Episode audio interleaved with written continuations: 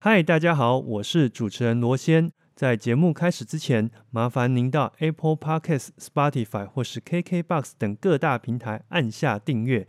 此外，如果喜欢我们的节目，也请到 Apple Podcasts 留言区来告诉我哦。最后，我们也有 Instagram 以及 FB 粉丝专业，请搜寻 M 脱壳。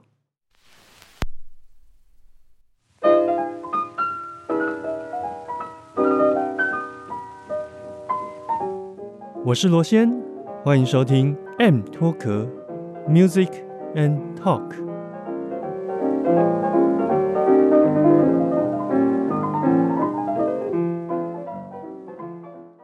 Hello，欢迎再度收听 M 脱壳，我是主持人罗先。今天我们邀请到这一位朋友呢，他非常的特别，因为在二零二三年的今天呢，呃，我发现他居然发行的新专辑是。一张卡带，也因为这样呢，我觉得很好奇，特别邀请他来节目里面聊一聊关于他发卡带的心情，以及这一张新专辑他的一些创作的构思跟想法。这样，那我们就欢迎今天的特别来宾柴俊猫出场。耶！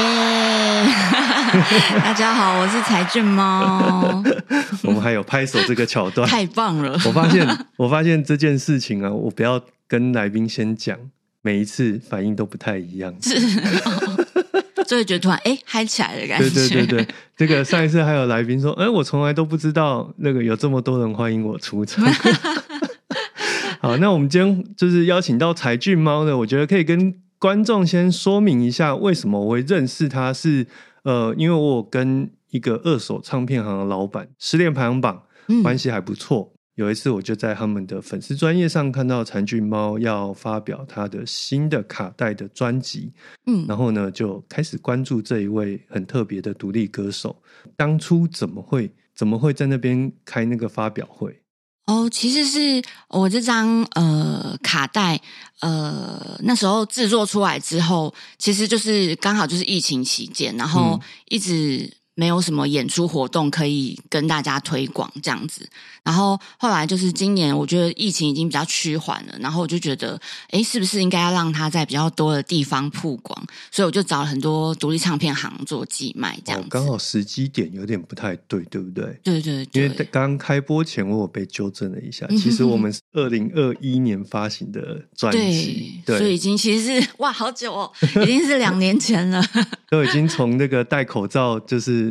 唱到没有戴口罩，对对对，就刚好那段时间比较呃没有机会可以跟大家推广。那我觉得最近就是呃，就找一些机会啊，可以让我的卡带，然后或者是在呃举办一些小演出，然后让大家来听彩俊猫的歌这样子。然后那时候就是刚好呃在失恋排行榜寄卖自己的卡带。然后就聊到说，哎，这个场地其实也可以做小演出这样子。对哦，所以你原本只其实只是要寄卖，嗯嗯，卡带而已。对啊，对啊，这边有寄卖，那就请大家来这边听歌，然后买卡带，好像蛮合理的这样。而且通常现场有演出的话，大家的那个被触动到的机会会比较大一点。对啊，对，不然有时候其实说真的，摆在唱片行，如果没人特别介绍的话，也很容易，嗯，很难被关注到，嗯。今天呢，就已经找到柴俊猫来现场聊一聊。其实我一开始就很好奇，说为什么你会有这个外号？因为我一开始以为这个是一个呃自己取的名字，就是没有这个字。但后来去真的网络上查一下，哎，发现原来柴俊猫是来自于这个《爱丽丝梦游仙境》里面的一个角色。对，没错，因为那时候一开始在取艺名的时候，取艺，对对对，因为觉得自己的名字太太菜市场了，就是可能记忆度不是很高，嗯，然后想要取一个容易记的名字，然后因为我的绰号叫做喵，我的朋友都觉得我长得很像猫，所以他们都叫我喵这样子，嗯，对，然后我就觉得那不然就取一个跟猫有关的名字好了，然后就就搜寻了一下，然后就发现，哎，这个。因为大家对《爱丽丝梦游仙境》里面这个猫咪的名字，其实我觉得好像没有这么多关注，因为大家可能会叫它什么微笑猫、笑笑猫。那只猫，对，那那只 看起来有点奇怪的猫。对对，然后我就发现它有一个，它原来其实有一个中文名字，就是叫才俊猫。嗯，然后我就觉得它的形象又跟呃音乐给人家的形象。感觉蛮符合的，因为就是你去看完一一场 life 之后，那个 life 就消失了，就跟柴郡猫会隐形一样。可是你有一天就是会在脑海里听到那个旋律的时候，你就会可能心里感觉暖暖的，然后就会呃像柴郡猫的微笑就会出现一抹微笑，然后就觉得哎这样的形象好像蛮棒的，所以我就想说，不然就用这个名字。而且我记得在《爱丽丝梦游仙境》里面，柴郡猫都像是一个。天外飞来一笔的一个锦囊妙计一样，常常会讲一句很有智慧的话，对他就是就消失了，是一个蛮有哲理的一只猫。对，有时候会听不太懂他在说什么。嗯嗯，对。可是其实后面他会印证他讲的东西，对对对对，就觉得他很像是一个先知吗？还是什么的感觉？对啊，而且后来像《经济之国》。他不是以这个呃爱丽丝这个概念，他去画成一个漫画，然后后来也有拍日剧，对对对，对不对？那我觉得里面那个男生代表的那个柴郡猫这个角色，也是有这样的一个感觉在里面。嗯嗯嗯，他就是有参透一些什么，在这个世界里面，对他好像看透了一些什么，对，但是又没有直白的说出来。嗯嗯嗯，所以你觉得你自己在生活当中？也是这样的一个存在吗？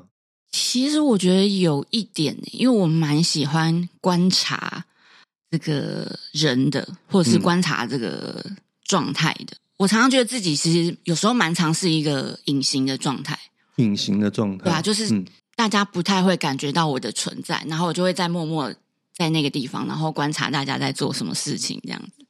哦，所以你就是属于那种站在。暗处偷偷观察大家的那种朋友，当有需要的时候，你都会适时伸出援手。我发现说，像你卡带的第一首歌《阅读空气的人》，嗯嗯，好像也蛮需要这样的一个能力在生活当中。我觉得我的创作的概念都有一种，呃，大部分都是从自己生活体验上。呃，而来的想法，然后把它写成歌这样子。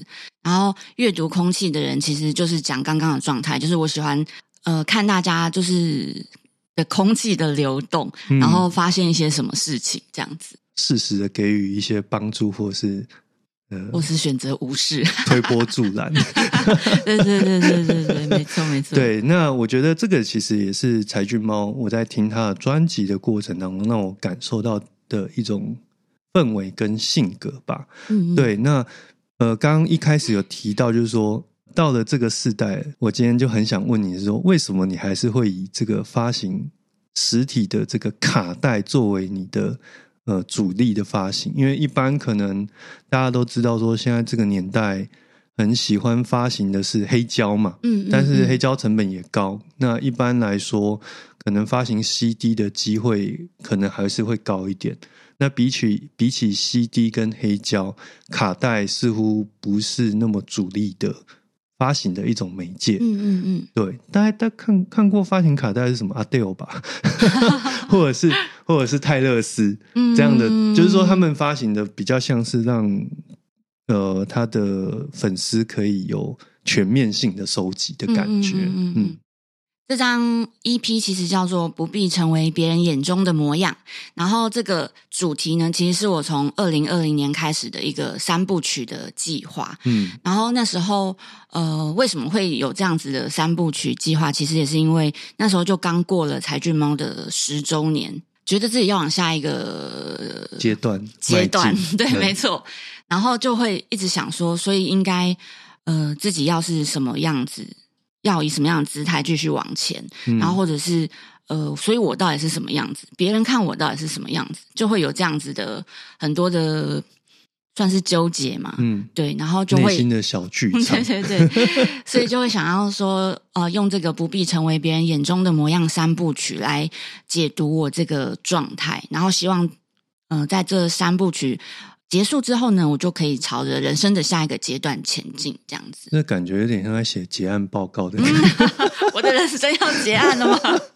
我是说这一个阶段要结案的这样子。以这一首歌，就是说整张专辑的那个 title 作为主题的这首歌，不必成为别人眼中的模样，就蛮切中这个时代。其实大家对于所谓的人际关系或社交关系的一种心理的反射，嗯，对不对？因为我也常听到一些，嗯，算是心理师或智商师，他们会在聊说，嗯，其实每个人生命的剧本都不一样，嗯嗯。那有的人当然天生生下来他就含着金汤匙，就很他他的烦恼跟一般人就不一样，但就是有更多的芸芸众生，我们每一个人在。扮演的角色，或是呃扮演的这个人生的剧本，其实是完完全全的不同。那也不要因为说哦，别人在二十几岁就生小孩，然后或者说在三十岁就事业有成，然后就反过来看待自己，好像一事无成，然后更觉得沮丧了。嗯嗯嗯，因为现在很常听到的说法，就是每个人的时间轴都不一样。对啊，每个人生命剧本也长得不一样，对都有自己需要走的路，需要经过的事情，所以不用跟别人做比较。这样对啊，而且甚至我有时候也会想说，不要说不要跟别人做比较，我们也不要跟古人做比较。意思是说，比如说以前孔子，比如说所谓三十而立哦，然后四十干嘛，四十不惑之类的。嗯，那其实。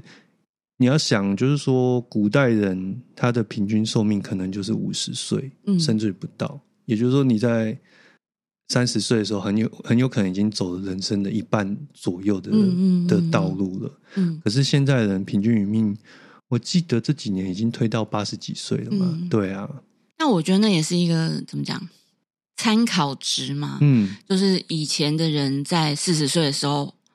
会不惑？为什么？为什么会不惑？这样子，我觉得也是一个蛮有趣的讨论。对啊，就是因为现在就是呃年纪 也有了，所以也是会跟朋友讨论到这一块。然后有时候觉得，哎，其实某个程度来说，以前古人说的话还是蛮有它的道理的。只是呃，因为毕竟这个世代在转换，很多生活状态是不一样，所以可能有一些出入，但还是可以作为一个参考参考值这样子。对。你这样聊了半天，我觉得我有点这个绕远了。那为什么你会选择发行？哦，对，卡带。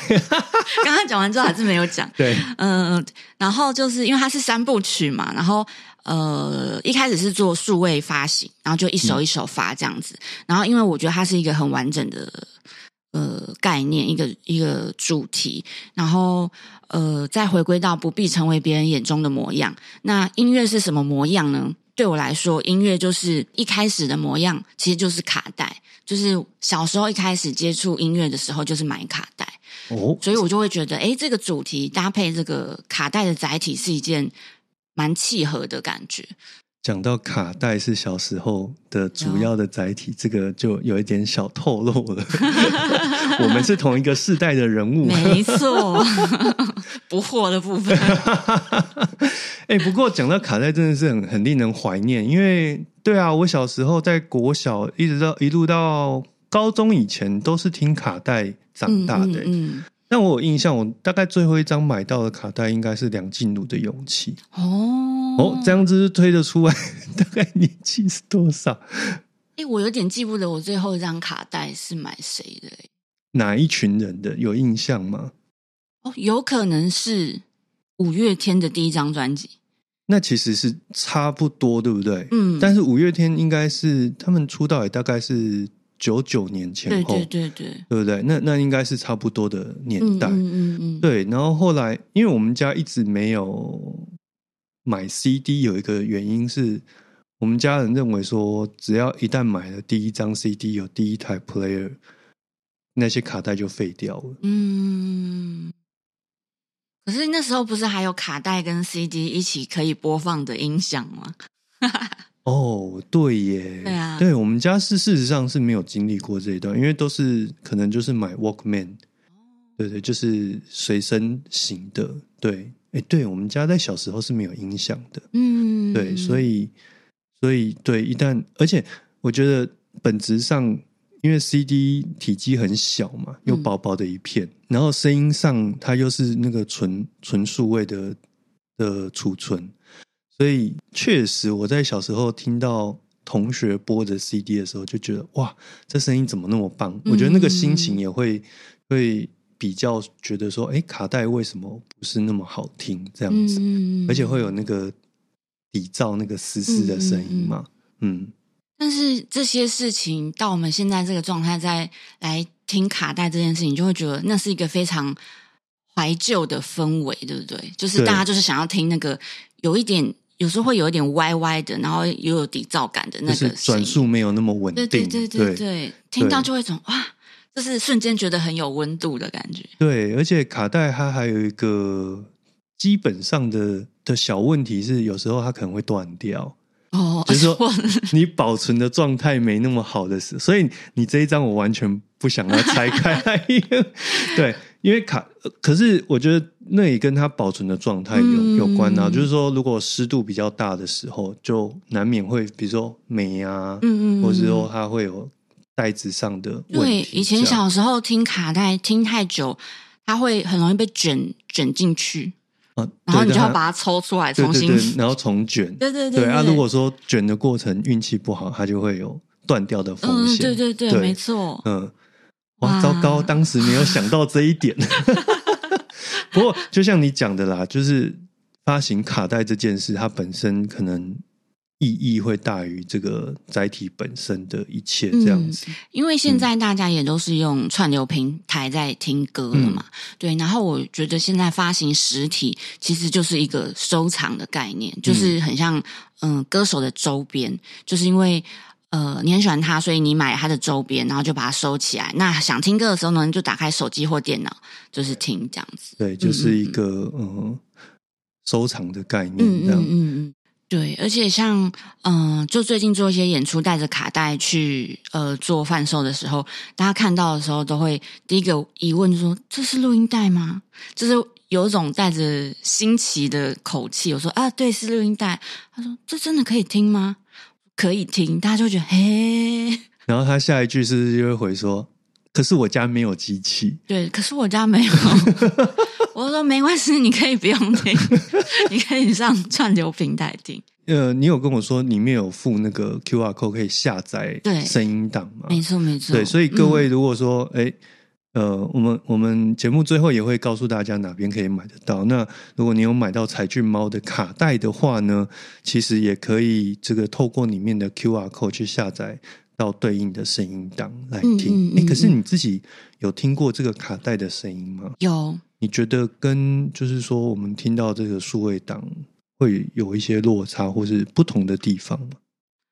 啊，比较专业的领域，其实做卡带的混音是跟做数位的混音是不一样的，是要分开。这个我认同，对对对，完全认同，因为它不同的载体，它擅长的。那个响应频率会有一点点不太一样，嗯，所以声响上是会有一点差别。嗯，加上刚刚说的，就是呃，播放录音带的时候会有那个转动的声音嘛，然后还有一些不是很稳定的扭曲感，对，就会 就就是会有那种感觉。嗯，对对对对。其实我后来才知道说，哦，原来那个以前觉得听。听那个卡带声音没有那么好，很有可能是因为我们买到的那个机子，它本身附的磁头也没那么好。对，其实我觉得有有感受到，因为嗯，我最近播放的那个就是以前买的录音机，然后留到现在的，然后就会觉得对那个状态不是很好。对，因为比如说像。黑胶唱片好了，大家都觉得哇，那个声音很复古啊什么的。但我也有去过一些朋友家里面，他可能光一台黑胶唱盘就几十万起跳，然后那颗头也是几十万，就是唱头唱针这样。然后他那个播出来的声音，完全就是有一个很特殊的光泽的亮度。那跟跟比如说大家印象中以前的那种黑胶唱机，可能一整台弄下来。一两千块或三四千块比，那当然会完全不一样的 落差。所以有时候我就会想说，嗯，其实并不是载体本身声音不好，而是可能是我们播放，尤其是以前啊，都是在用 Walkman 在播放的时候，就觉得哦，这声音怎么这样子？事实上，很有可能是因为我们当初购买的器材也没有那么好听啦。嗯，的确，的确。对，嗯，那讲完卡带，我觉得就可以来聊聊，就是因为你这三部曲当中，不必成为眼别人眼中的模样，嗯，然后以及想哭的时候变成猫，对，关于这一些嗯。歌曲本身，你当初创作的一些构思跟想法。嗯嗯嗯嗯，因为其实我自己觉得我的人设有一个 很特别的地方，对，就是因为我是猫系女子，嗯，对，所以呃。某个程度，其实我会觉得自己有猫的成分在，对。然后这个三部曲，我觉得很特别，就是它的首部曲《阅读空气的人》，我就让他以一个人的姿态，然后观察呃人际还有社交的场合，嗯，然后就会发现一些问题点，或者其实内心的真正渴求的是什么这样子，嗯。然后或者是受到伤害之后，就来到二部曲，就是想哭的时候变成猫，嗯，就是。呃，变成一个猫的姿态，以猫的姿态来呃揣摩这首歌的内容。对，就是因为像猫，呃，猫开心的时候会发出那个呼噜呼噜的声音，嗯，然后那个其实是具有一点自我疗愈的功用。对，然后就想说，如果我想哭的时候变成猫，我就可以呃躲在家里，然后呃等自我疗愈好，发出呼噜呼噜的声音的时候，我就可以再面对这个世界，这样子。哦，讲得出这些东西的，肯定是家里有养过猫。没错没错，专业猫奴的部分。教室里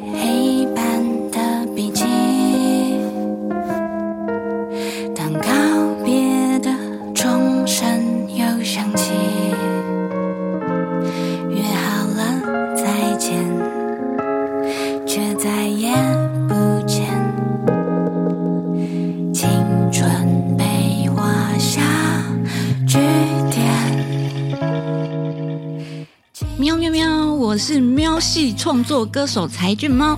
你现在收听的节目是《And Talk Music and Talk》。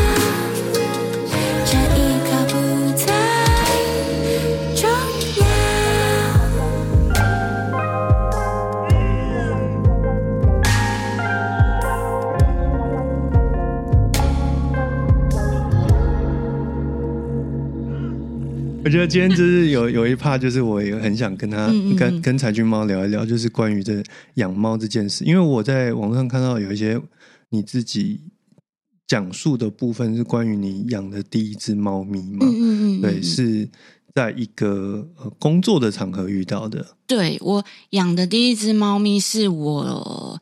嗯，在学生时期打工的咖啡店遇到的，哇，这听起来好浪漫。对，但其实内容没有这么浪漫。其实是我在打工的咖啡厅，然后它是附近的流浪猫，对，然后他会来咖啡厅，然后那时候老板就会给他东西吃，然后结果有一天他就他就偷吃了客人桌上的松饼，嗯，对，然后然后老板就生气震怒，就是说，嗯，叫我把这只猫咪拿去丢掉。丢掉，可是它是浪猫，怎么丢？对我想说丢掉要丢去哪？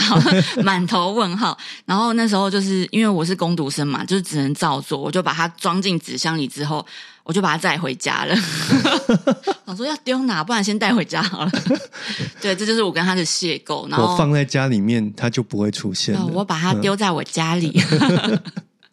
对，然后就展开了这个我们十七年的缘分。嗯嗯嗯嗯嗯。那。嗯，那养它十七年这过程当中，有没有令令你印象比较深刻的地方？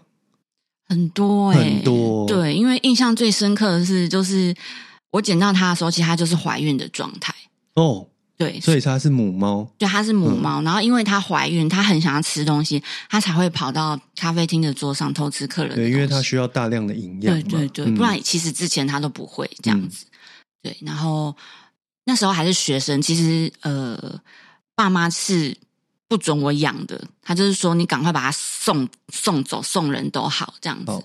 然后，但是就发现她怀孕了，就想说这样也不能送吧。我就是把它养到呃，他的小猫都生下来，然后呃，开始可以变成一只正常生活的猫，就是可以吃饲料啊什么的，然后再把它送养，嗯，送养给大家，嗯，让大家领养。对，然后。呃，但是最后其实就是舍不得那个咪咪，就是我我养那只猫猫妈妈，对，然后所以我就呃骗我爸妈说那个成猫没有人要养，所以我只能自己留下来养这样子。哦，所以所以小猫咪最后还是送走了，对对对。可是就是母猫就留在你身边，嗯嗯嗯。哎，可是它还持续活了十七年，嗯所以它其实蛮长寿的。对，它其实嗯算是很长寿，嗯。对啊，所以就是觉得充满感激，因为刚好在呃制作那个《想哭的时候变成猫》这首歌的时候，他就是去当小天使哦。对，然后这首歌其实大家可以去听看看，就是里面的编曲有特别收录咪咪的声音，就是感谢他，就是陪伴我很多变成猫的时刻，这样子。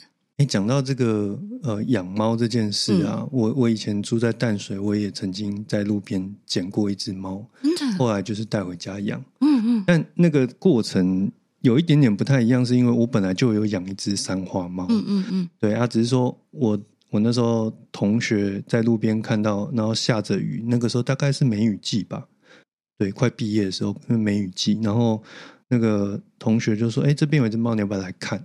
结果他，我后来才知道那个叫暹罗猫，而且帅气，而且它它非常非常的重哦。重就是他后来整整个被我养的很健康之后，他来到了在过世的时候来到十三公斤吧。哇，它是巨猫吗？但是但是 但是你呃在路边看到它的时候是已经瘦到就是肋骨全部都跑出来，嗯，所以它有比一般的猫体型大吗？体型大吗？有有比我至少我的三花猫还成年之后还要大一些。对，其实就是你不用量，就是看，光是目测就就有落差。那个时候我就是带去淡水动物医院去看，然后那个医生就说：“那你找得到人养吗？”然后我就说：“目目前没有。”他说：“不然，因为这个医药费超贵。”他说：“他好像肝是有问题的，然后医药费超贵，你大概负担不起。但我把它搞定之后，你要找人养它。”人这么好，对，然后就还让他住院啊什么的，弄一弄，其实那个医药费可能应该有个几万块，应该是跑不掉。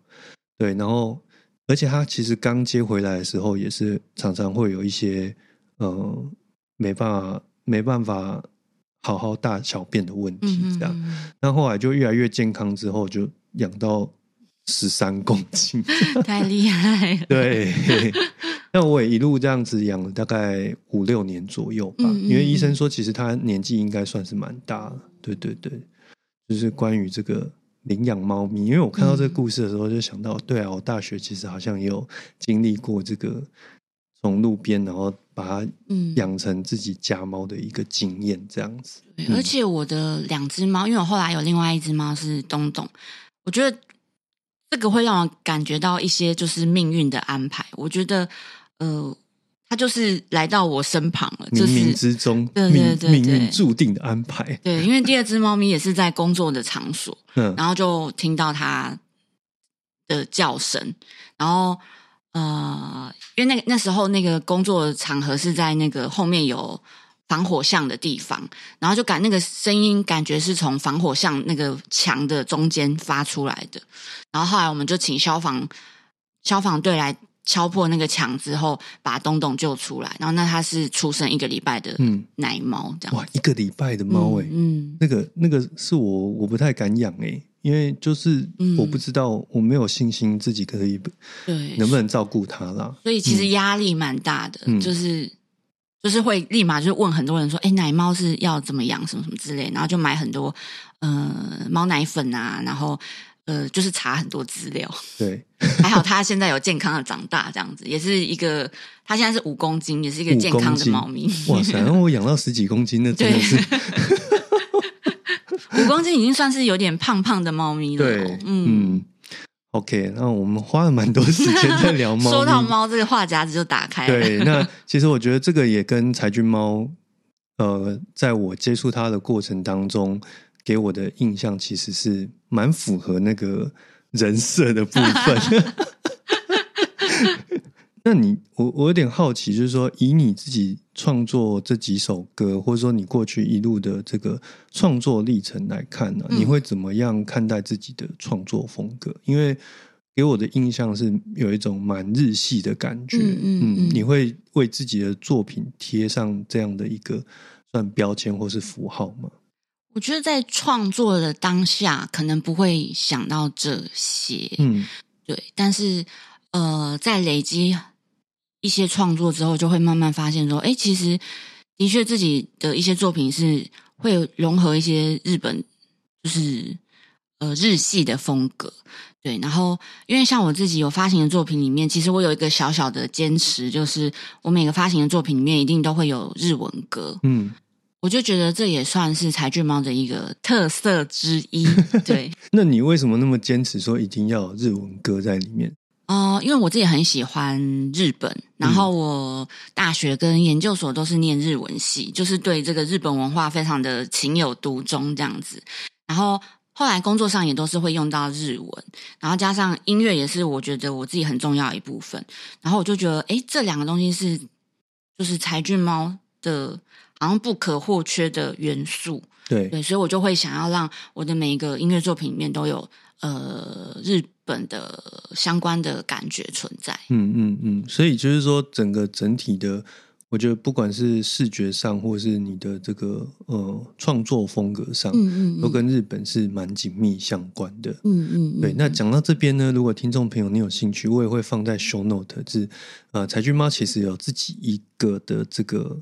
YouTube 频道，嗯嗯嗯，而且我看了一下，这个影片的数量还不少，也是慢慢就是累积。对啊，里面其实除了疫情期间，大部分都是在台湾拍摄的一些算是旅游 Vlog，嗯嗯。以外，其实有更多的是在日本的观光的一些影片。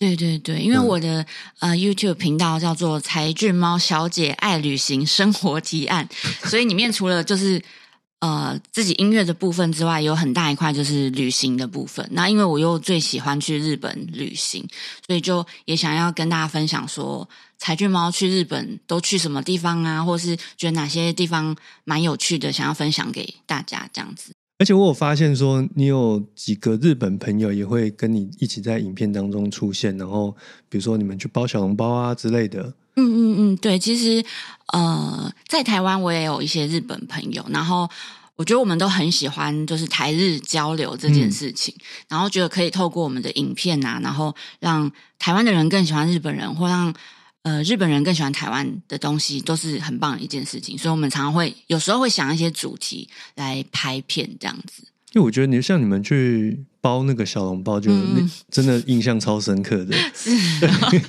因为完全料理弱手，不会包。可是那个是我记得是一个很有名的饺子馆，对不对？嗯，对，是那个点水楼。点水楼吗？那你的你们当初去说，嗯，我们想要拍这个，他们就一口就 OK 这样子吗？对啊，因为他们呃。日本课其实很多，嗯，然后他们也觉得，哎，可以帮他们做推广，其实很棒。嗯，然后他们自己就有就是体验的课程，嗯，然后觉得可以透过我们再分享给大家，是一件很棒的事情。这样子，对啊，其实好像日本人也蛮喜欢在台湾吃小笼包的，对对，很大大部分的日本人，呃，学会的第一句中文都是小笼包，真的假的？是因为他们要去。鼎泰丰又是鼎泰丰，我 我上一集一直在讲鼎泰丰，可是这真的是呃外国人对台湾的很重要的印象。对呀，嗯嗯，很特别，嗯，对，所以我其实也蛮推荐大家去看柴郡猫的这个 YouTube 频道，嗯，名字叫做。柴俊猫小姐爱旅行生活提案有够长的，超长。那这个我也会放在我们的 show note 里面，就是可以看一看，就是柴俊猫在生活当中他如何去运用自己的一个，这算是拍影片擅长的一个方式吧。嗯嗯嗯。而且呃，另外一点，我我觉得今天你来，我也想要问你，就是说你是不是对声音就是真的是有蛮特殊的敏感跟要求？怎么说？因为你所有的拍的影片的旁白都录的超级好听哎！哦，真的吗？感谢感谢。就是那个不是说手机拿起来就是录了再把声音档放进去，就是完全就是一个就像我们在录 podcast 这样的一个规格。嗯嗯嗯，我觉得应该是因为自己有就是自己有在做音乐的关系，嗯，然后。会希望自己的影片里面的声音都是清楚的，因为我就是会觉得很多影片里面，譬如说那种环境音、风声很大声，然后或是听不清楚讲话，其实是有一点干扰。你是说那个是指现场拍摄的部分嘛？对不对？可是你事后的配音其实也都蛮讲究的。因为其实自己也会在家录一些 demo，嗯，对，所以其实那个影片的旁白部分就是用同样的规格，就是直接录这样子，所以可能因为是这样关系吧。对啊，因为其实我也蛮喜欢在 YouTube 上面这个海巡的，就是可以蛮明显感受到有一些人他就是真的很在乎他的作品的每一个细节的呈现，嗯嗯，对，啊，有一些可能就是用呃相机的这个。就是再插一支 shotgun 的简易的麦克风，可是那个录出来，它就是根本上会有蛮大的差别啦。嗯嗯嗯嗯，我觉得我现在也还在学习，因为旁白可以自己在家那个录制，这个嗯，我觉得蛮 OK 的。可是就是真的出去现场拍摄要收音的部分，它就有很多的很多的变化在里面。对对对对对，就是会常常遇到很多问题，就是啊，每次都有新的问题要解决，这样子。哎，你有试试过用那种无线麦去去收吗？嗯，我最近有用那个 DJI 的那个那个叫一对二，对对对对对，那个收，然后我觉得其实清楚蛮多的，因为有投资投资 重本进去了。可是你看我们这样子聊的这一圈，我。就可以发现说，如果你没有在乎这些事，你也不会想要投入这些资本或者说这些设备的成本进去嘛。嗯嗯，这已经无关乎说哦，我拍这个是要赚钱或干嘛，这完全就是呃自己对自己的产出的产品的一个要求。对，就是会希望它还是可以符合自己。想要的状态，嗯，那另外就是说，我也有在你那个频道里面，哇，聊好多频道，可是我觉得你那个频道真的蛮有趣的，因为收录了蛮多你的整个创作的历程，嗯，对，就是说，如果听众朋友你觉得听了这个柴俊猫的歌觉得很有趣的话，可以看更多就是关于他的这个呃 YouTube 频道的内容，因为等于是完整的记录了他整个创作历程当中所参与的很多事情。嗯嗯，对。那还有一个我会很特别好奇，就是你你有去日本巡演的经验和体验吗？嗯嗯，相信那个是在跟在台湾会有很大的不同嘛？对，嗯，没错。其实我第一次去日本演出的时候。真的是还蛮早，就是在彩俊毛才刚开始创作的一年之后，我就找到一个机会，然后我就呃很冲动的就报名，然后就去了，这样就自己带了一把吉他，然后去冲绳表演这样子。然后事后再回想起来，都会觉得哇，我那时候真的是嗯满满腔热血嘛，一股脑的满腔热血这样子。因为其实没有顾虑到太多，只是觉得我可以去。嗯，我可以去日本，然后唱我的歌给大家听，我就觉得很开心了。这样子，对，然后就是那次经验之后，之后呃，还有就也是呃，会去报名他们一些在地的音乐季，嗯，对，然后就是或是去接洽他们的 live house，就是去安排演出这样子。然后整个过程呢，我觉得就是我觉得每一个关每一个步骤都像是在闯关。怎么说闯关？就是譬如说，你要先 search live house 嘛，然后接下来你就要跟他们联络，然后可是你又不，其实某个程度外国人是没有办法对在地他们呃习惯的状状态这么熟悉，所以你就要就是亦步亦趋的去跟老板接洽，然后包含就是什么器材啊，然后票价，然后场地费啊，怎么怎么算这样子，对，然后之后再来就是宣传，然后或者是你要找共演团。就是每一步都是一个哦，我今天完成了这个，然后啊，下一步我要完成了这个这样子哦，所以它并不是说从头到尾都是你的演出，这样就像我们去看去女巫看表演这样，嗯，是一个比较单纯的这一组乐手或是歌手，就是把它完成一个晚上的演出哦。嗯，日本的 live house 其实他们也比较习惯，就是一天的演出大概会有三四团，比比日呃比台湾的演出还要再多一点，他们。就是看看团的习惯其实是蛮好的，大家都喜欢去看的时候可以接触很多不同的演出者，不同的面相。嗯嗯嗯嗯嗯。还有一次印象最深刻的就是我弄了一个就是纵贯日本的巡回，就是从呃从关西到关东到东北的一个演出的行程这样子。然后那时候是很感谢，刚好有就是日本的朋友可以呃愿意就是当。呃，帮手，然后就开着车在我们这样纵贯，然后就觉得自己很像在演公路电影。公路电影 哦，对，因为你们是开车，对对可是日本算蛮大的哎，很大。我们对啊，那一次巡回下来，我自己就有做一个记录，我们走过路程是两千多公里。哇塞！然后在呃十天之内，所以平均一天要跑两百公里。对，就是而且都在开车。然后觉得我那个日本朋友好辛苦，哇，这样子整趟下来的油钱就不少钱哦。而且我记得日本的油价比台湾还要贵蛮多的。嗯嗯嗯。但我觉得就是一个觉得自己很特别的体验啊，就是可以有机会体验到这件事情，我觉得蛮棒的。对啊，你你如果说就算是这种所谓的呃。线上歌手，他们也不见得会有这种纵贯全日本的经验，因为这毕竟还是蛮呃，怎么讲，克难嘛，蛮辛苦的。对啊，因为对他们来说，可能时间的嗯嗯嗯是最最重要的，所以他们他们会去花钱，比如说坐坐那个坐飞机、飞机或是新干线的。对，嗯，讲到这边，我相信应该是大家。都会觉得蛮好奇的。那我们节目当中呢，也会放他的歌曲以及呃一些相关的东西放在资讯栏里面。那你说，呃，目前的话，这一张卡带呃在哪边买得到呢？嗯，目前如果是实体的话，就是在失恋排行榜。嗯嗯，然后台中的话是感伤唱片行，嗯，就是可以在那个唱片唱片行里面买到。那如果是线上想购买的话，可以在快三十的网站，嗯，或者是我自己，你可以来搜寻才俊猫的呃粉砖或是 IG，然后我里面有一个虾皮的卖场，其实也可以直接跟我购入这个专辑的部分。哦，所以这些东西我们事后都会汇整成 show note 给大家，就是做参考这样子。